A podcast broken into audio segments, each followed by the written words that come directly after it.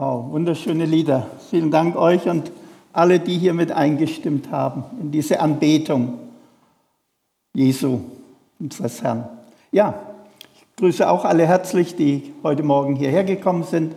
Ich selber kam von Neubulach hergefahren, dort wohne ich seit über 30 Jahren.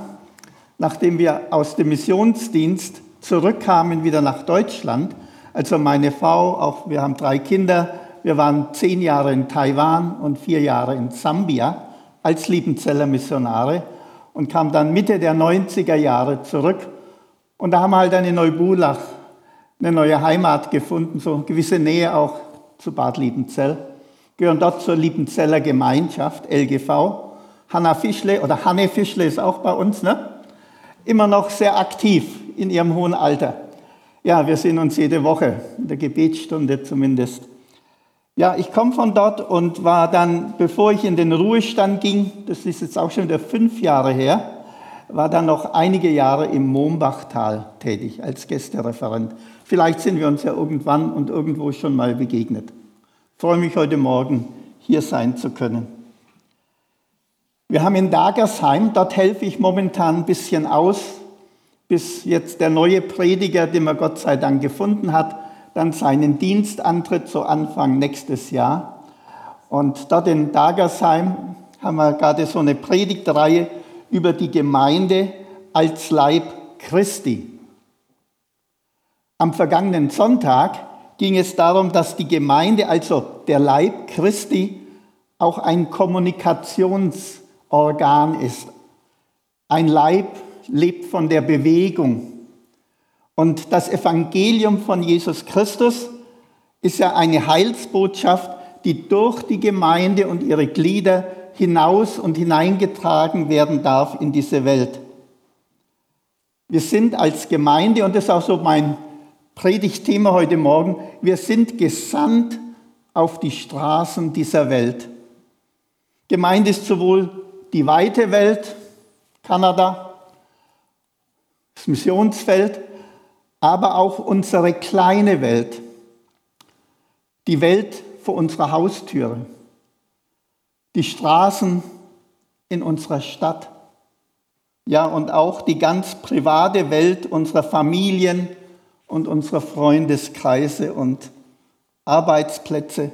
Überall dahin sendet uns Gott und will uns gebrauchen, damit sein Name bekannt gemacht wird. Zu dieser Sendung der Gemeinde, zu diesem Gesandtsein auf die Straßen dieser Welt lese ich uns Verse aus 2. Korinther 5, die Verse 14 bis 21.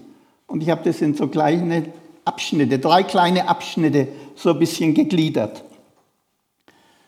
Erster Punkt, lass dich von der Liebe des Christus entzünden.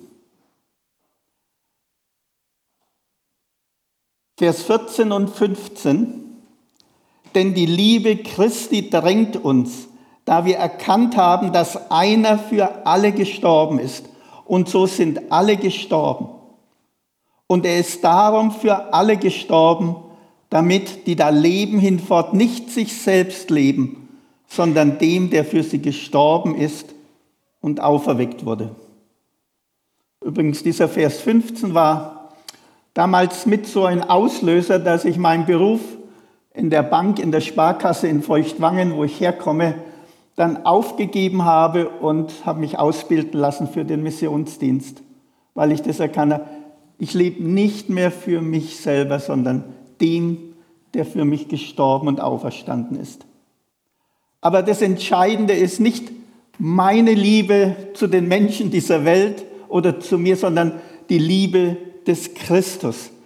Daran müssen wir immer wieder unsere Liebe auch entzünden lassen.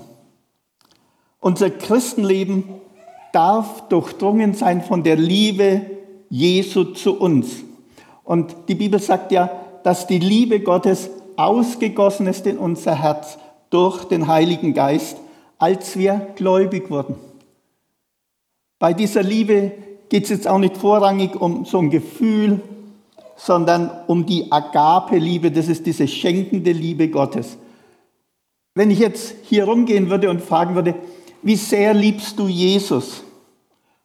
Hallo, wie groß ist deine Liebe zu Gott? Was würdest du antworten? Ich glaube, das Ergebnis wäre ein bisschen ernüchternd. Zumindest, wenn ihr mich fragen würdet. Meine, meine Gefühle für Jesus, ich kann das ganz offen sagen, sind oft auch sehr zwiespältig und wechselhaft.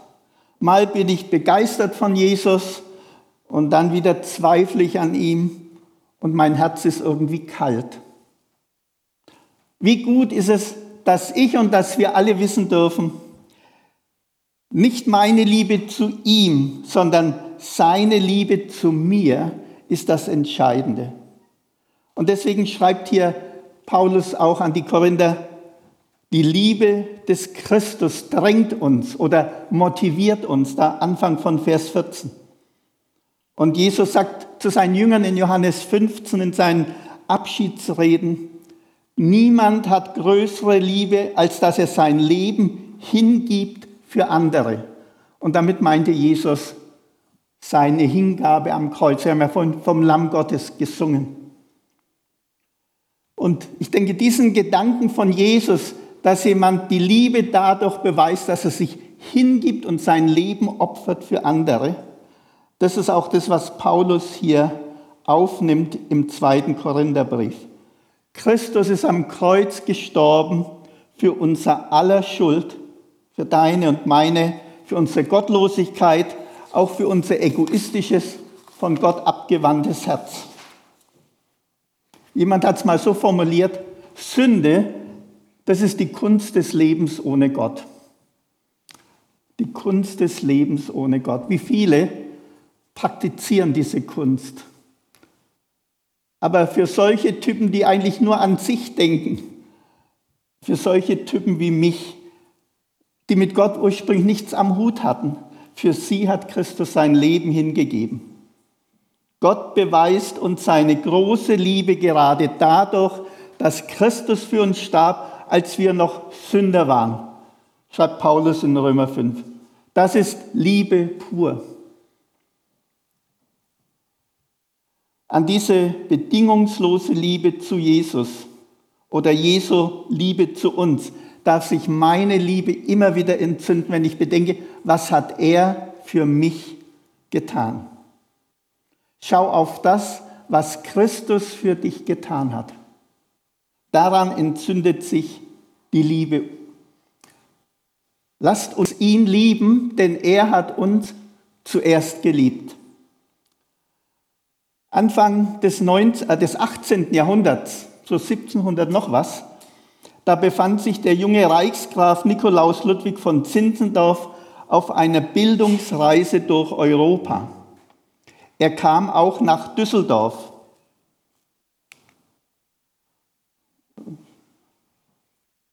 Da müsste jetzt ein Bild, ja genau. Also, Zinzendorf übrigens, heute im Losungsbuch steht 21. August 1732 wurden die ersten Herrnhuter Missionare ausgesandt in die Karibik und, glaube nach Grönland. Und der Gründer dieser Mission von Herrnhut ist dieser Reichsgraf Ludwig von Zinzendorf. Und also dieser junge Adelige, der war auf Bildungsreise in Europa und er kam in Düsseldorf in eine Gemäldegalerie. Und lange stand der junge Zinzendorf vor einem Bild des italienischen Malers Domenico Feti. Ihr seht dieses Bild hier. Es zeigt Jesus mit der Dornenkrone und darunter standen in lateinischer Sprache auf Deutsch übersetzt, ich habe dies für dich gelitten, was tust du wahrhaftig für mich? Oder bekannt die Übersetzung, das tat ich für dich was tust du für mich? Und diese Frage unten an dem Bild hat den jungen Zinzendorf nicht mehr losgelassen und führte ihn dazu, dass er dann diese Mission gründete, die Herrnhuter Mission. Und durch seine Arbeit, durch die Missionsarbeit kamen Tausende von Menschen zu Jesus und haben von Gottes Liebe zu uns Menschen gehört. Übrigens, dieses Bild, das existiert auch heute noch. Es hängt in der alten Pinakothek in München und gibt jeden Tag die Frage an die Betrachter weiter, das tat ich für dich, was tust du für mich? Und dadurch komme ich zum zweiten Punkt. Sieh in den Menschen um dich herum Gottes geliebte Geschöpfe. Vers 16. Darum kennen wir von nun an niemanden mehr nach dem Fleisch. Und auch wenn wir Christus gekannt haben nach dem Fleisch, so kennen wir ihn doch jetzt so nicht mehr. Darum ist jemand in Christus, so ist er eine neue Kreatur. Das Alte ist vergangen, siehe, Neues ist geworden. Das heißt doch unter anderem auch, wir beurteilen niemanden mehr nach Äußerlichkeiten, nach Herkunft und Geschlecht, nach Lebensstil oder nach Weltanschauung, sondern wir sehen in jedem Menschen, wir sehen in jedem Menschen das Potenzial, durch Jesus Christus fundamental verändert und erneuert werden zu können. Wir sehen in jedem Menschen, dem wir begegnen, ein Geschöpf Gottes, das Gott mal bei sich in der Ewigkeit haben möchte, mit dem Gott den Himmel teilen möchte. Und ja, Paulus ist ja selber das beste Beispiel dafür. Ne? Aus einem Jesus-Hasser und einem Christenverfolger wurde ein leidenschaftlicher Jesus-Nachfolger. Er hat erlebt, was es heißt, ist jemand in Christus, so ist er eine neue Kreatur. Und diese Verheißung, die gilt nicht nur so den bisschen mehr oder weniger frommen, sondern die gilt jedem Menschen auf diesem Planeten. Sind wir davon überzeugt? Ist es wirklich so?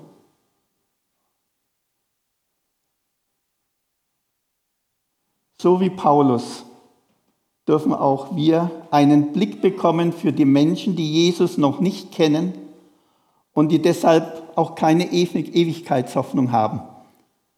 Und dazu gehören die Menschen auf den Missionsfeldern in der weiten Welt. Dazu gehören aber auch die Menschen in unseren Familien, die Menschen in unserer Nachbarschaft, hier an unserem Ort, unsere Mitarbeiter, unsere Kolleginnen und Kollegen. Und die Frage, die sich mir da gestellt hat beim Lesen dieser Verse aus 2. Korinther 5 war, kümmert es mich noch, dass so viele Menschen ohne Jesus durchs Leben gehen? Ja, gut, wenn es unsere Kinder und unsere eigene Familie betrifft und die noch nicht gläubig sind, dann ja, ja, da beten wir wie die Weltmeister. Aber wenn es um den Nachbarn geht, um den Arbeitskollegen, um Menschen, die wir, die wir vielleicht gar nicht so gut kennen und die so ganz anders sind als wir, wie steht es dann? Schmerzt es uns, dass sie ohne Jesus durchs Leben gehen? Die Soziologin Alisa Iwanska, die machte vor einigen Jahren eine Studie im Nordwesten der USA. Sie wollte herausfinden, wie nehmen die Menschen ihre Mitmenschen wahr. Und die Umfrage zeigte, dass die Amerikaner ihre Welt, ihre Umwelt in drei Bereiche einteilten, nämlich Szenerie, also das ist die Landschaft, die Natur. Zweitens Maschinerie, das ist die Technik, die uns umgibt, die wir auch benutzen. Und dann drittens gibt es noch Menschen. Also Szenerie, Maschinerie und Mensch. Und das für mich Erschreckende an dieser Studie war, dass nicht alle Menschen in die Klassifikation Mensch eingeordnet wurden. Die Indianer in den Reservaten zum Beispiel, die wurden unter Szenerie eingeordnet. So wie auch die Tiere, die Büffel, die Pferde. Dazu gehören eben auch dann die Indianer die Exoten. Die mexikanischen Lohnarbeiter, die es ja auch zuhauf gibt in den USA, die wurden eingeordnet unter Maschinerie, so wie Mähdrescher und Traktoren und so weiter. Und die anderen, die wurden dann als Menschen wahrgenommen. Ach, die Indianer, die gehören halt da zur Szenerie. Und die Lohnarbeiter, das sind die Mähdrescher der modernen Zeit. Das ist natürlich unbewusst, diese Einordnung, ja? Das ist nicht böswillig gemeint, aber so ist es und so geht es uns doch auch. Es zeigt einfach, dass wir in der Beurteilung unserer Mitmenschen, in der Beurteilung oft sehr selektiv sind. Mir stellt sich die Frage, wie nehme ich meine Mitmenschen wahr? Wie nehme ich den Dönerverkäufer an seinem Drehspieß wahr, der mich bedient? Die Verkäuferin im Supermarkt, die vielen Asylanten und Fremdlinge auf unseren Straßen, die Frauen in ihren langen Gewändern und Kopftüchern. Gehören sie zur Szenerie unserer Innenstädte, so wie eben der Marktbrunnen und das Rathaus? Wie blicken wir, wie blicke ich auf die unzähligen jungen Menschen, die bei der Love Parade so halbnackt, halbnackt durch die Straßen tanzen? Halte ich sie für hoffnungslos in die Irre geleitet? Oder sehe ich in ihnen einzigartige, von Gott geliebte Geschöpfe, Menschen, mit denen Gott seine Ewigkeit verbringen möchte. Schaffen wir das, wenn wir diese unterschiedlichen Menschen so wahrnehmen? Kategorie Mensch, geliebt von Gott. Lasst uns auch in dieser Woche einmal bewusst und geleitet durch den Heiligen Geist unsere, unsere Mitmenschen sehen und ja, äh, versuchen, sie mit den Augen Jesu zu sehen und uns vom Heiligen Geist Liebe schenken lassen zu diesen Menschen. Alles potenzielle Himmelsbürger, wenn sie denn die Versöhnung in Jesus annehmen. Euch ist vielleicht aufgefallen, da in diesem ersten Punkt 14 und 15 kommt dreimal das Wort alle vor. Was ist denn gemeint mit alle? Alle anständigen Leute, alle fleißigen Schwaben? Oder ist da nicht gemeint alle Geschöpfe Gottes, die auf diesem Globus leben? Also auch die Indianer und die mexikanischen Lohnarbeiter und der Dönerverkäufer und die Frauen mit ihren Kopftüchern.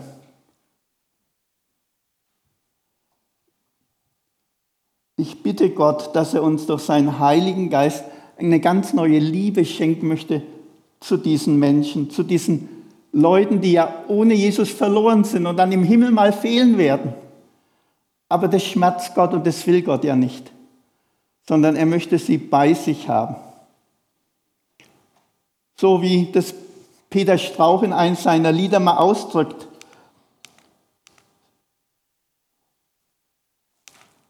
Ihr seid eingeladen. Ne, heißt da, Gott liebt alle gleich. Er trennt nicht nach Farben, nicht nach arm und reich. Er fragt nicht nach Rasse, Herkunft und Geschlecht. Jeder Mensch darf kommen. Gott spricht ihn gerecht. Und so sind wir bei dem dritten Punkt. Sei ein Botschafter, ein Gesandter der Versöhnung. Und da schreibt Paulus dann ab Vers 18, alles aber ist von Gott, der uns mit sich selbst versöhnt hat durch Christus und uns das Amt gegeben, das die Versöhnung predigt. Denn Gott war in Christus und versöhnte die Welt mit ihm selber. Hören wir die Welt. Nicht nur die fromme Welt, sondern die Welt. Alle Menschen und rechnete ihnen ihre Sünden nicht zu und hat unter uns aufgerichtet das Wort von der Versöhnung. So sind wir nun Botschafter an Christi Stadt, denn Gott ermahnt durch uns. Und so bitten wir nun an Christi Stadt, lasst euch versöhnen mit Gott. Nathalie, das ist auch ein Auftrag, den ihr dann habt dort in Toronto, in dieser Multikulti-Stadt, in dieser Weltstadt. Und das, was Gott dann anbietet, ist, denn Gott hat den, der von keiner Sünde wusste, für uns zur Sünde gemacht, auf dass wir in ihm die Gerechtigkeit würden, die vor Gott gilt. Was für ein Adel wird uns hier zugesprochen, uns, die wir Jesus schon kennen, die wir zu ihm gehören. Wir sind Gesandte des Allerhöchsten.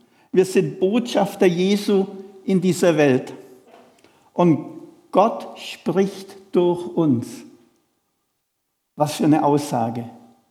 Gott spricht zu uns. Er sagt, wer euch hört, der hört mich. Dazu sind wir berufen. Das ist eine äh, Auszeichnung, die wir gar nicht hoch genug und umfassend verstehen können. Das ist Markenzeichen unseres Christenlebens, dass Gott durch uns spricht, dass wir seine Botschafter sind. Und ich möchte in dem Zusammenhang betonen, natürlich haben wir Respekt vor der Andersartigkeit der anderen. Auch Respekt vor deren Glaubensüberzeugungen. Auch vor denen unserer muslimischen Mitbürger. Aber Respekt und Toleranz heißen eben nicht Beliebigkeit und so Gleichgültigkeit. Ist schon recht, Hauptsache man glaubt irgendetwas. Die Bibel ist ganz klar in ihrem Zeugnis von der Einzigartigkeit der Erlösung durch Jesus Christus. Viele Wege führen nach Rom, aber zum Frieden mit Gott führt nur die Erlösung durch Jesus. Durch ihn bekommen wir Teilhabe an dieser ewigen Welt Gottes. Der Weg des Glaubens. Und diese Botschaft, die sind wir dieser Welt schuldig. Die wollen wir den Menschen bringen. Und deswegen schickt uns Gott auch uns als Gemeinschaft hier in Sindelfingen auf die Straßen dieser Welt. Jesus, Jesus sendet uns und wir Geh nicht hinaus als Gerichtsvollzieher, die den Menschen drohen. Wir haben keine Drohbotschaft, sondern eine Frohbotschaft. Und der Heilige Geist, der, äh, ja, der befähigt uns auch, dass wir in der Liebe des Christus dankbar und äh, voller Hingabe den Menschen begegnen können, dass wir für sie da sind in Wort, aber auch in Tat und wir von dem erzählen, was unser Leben reich und sinnvoll gemacht hat. Gott ist in seiner Liebe den ersten Schritt auf uns Menschen zugegangen. Er hat Frieden geschlossen mit, seinem, mit seinen rebellischen Geschöpfen. Er hat Vergebung möglich gemacht, indem Christus sein heiliges und sündloses Leben für uns geopfert hat und für die Menschen der Welt. Aber da ist diese Bedingung, dieses Angebot der Versöhnung, dieses Geschenk muss angenommen werden. Denn Versöhnung kann nur geschehen, wenn beide Konfliktparteien einwilligen. Der Mensch muss in Gottes ausgestreckte Hand einschlagen. Und das müssen wir uns auch wieder heute Morgen neu deutlich machen. Diese Hand Gottes ist ausgestreckt gegenüber jedem Menschen. Ganz gleich, welche Hautfarbe oder Rasse oder Religion sie haben mögen. Auch in unserer Stadt hier in Sindelfingen. Und deswegen gehen wir als Bittende zu den von Gott so sehr geliebten Menschen. Wir Bitten im Namen Jesus, sagt es Paulus hier. Nehmt doch die Versöhnung, die Gott euch anbietet. Nehmt sie an.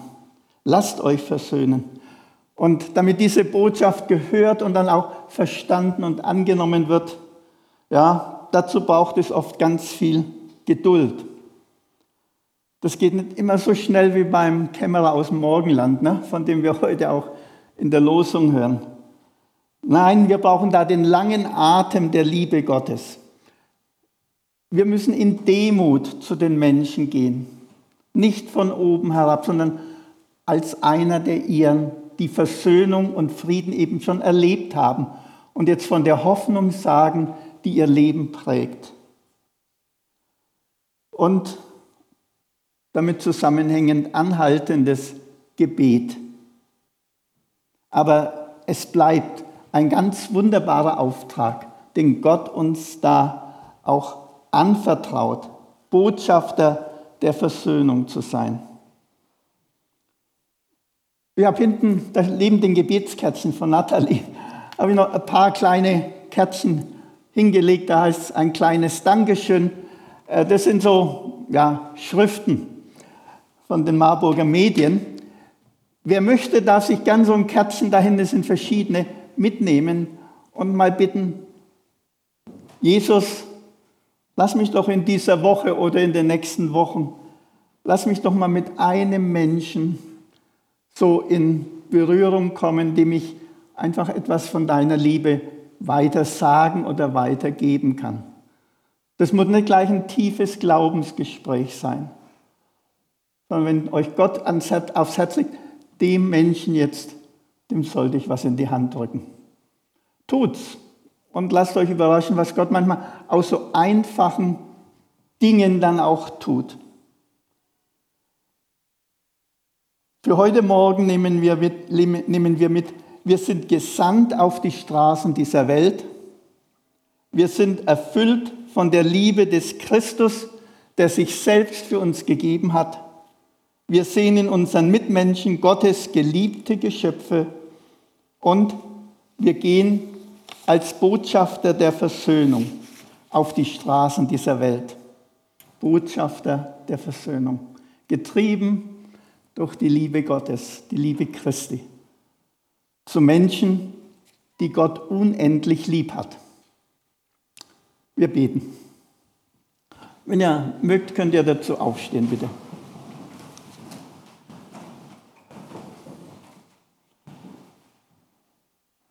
Herr Jesus Christus, du unser Gott und Herr,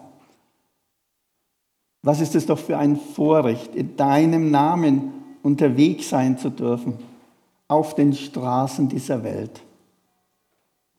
Dein Angebot der Versöhnung, deine Liebe, die allen Menschen gilt, doch auch weiter zu geben, weiter zu sagen oder auch einfach durch unser Handeln zum Ausdruck zu bringen, dass die Menschen wertvoll sind in deinen Augen und dass du alles für sie getan hast, damit sie auch mal teilhaben an einer Herrlichkeit im Himmel, die heute und hier schon beginnen kann. Jesus, wir bitten dich, lass uns glaubwürdige und authentische Boden deiner Liebe sein. Auch hier an unserem Platz, in unseren Beziehungen, da wo du uns hingestellt hast. Und Jesus, so bitten wir dich, dass du dich auch erbarmst über alle, die in besonderer Weise jetzt auch deine Hilfe brauchen. Jesus, wir bitten auch heute Morgen wieder um baldigen Frieden in der Ukraine, dass da irgendwie Friedensverhandlungen zustande kommen, damit das Sterben aufhört.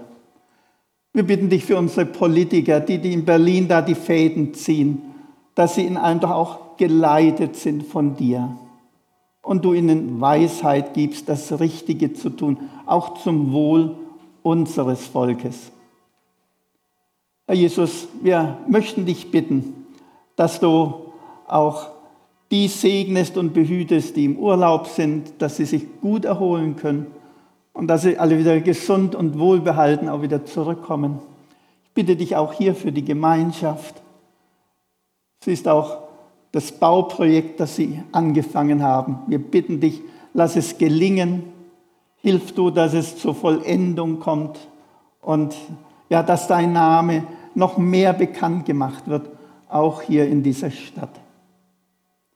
Und so möchten wir dich, Jesus, jetzt auch weiter anbeten und zu dir rufen mit den Worten, die du uns gelehrt hast. Wir beten zusammen das Vaterunser. Vater unser im Himmel, geheiligt werde dein Name, dein Reich komme, dein Wille geschehe, wie im Himmel so auf Erden. Unser tägliches Brot gib uns heute und vergib uns unsere Schuld, wie auch wir vergeben unseren Schuldigern. Und führe uns nicht in Versuchung, sondern erlöse uns von dem Bösen. Denn dein ist das Reich und die Kraft und die Herrlichkeit in Ewigkeit. Amen.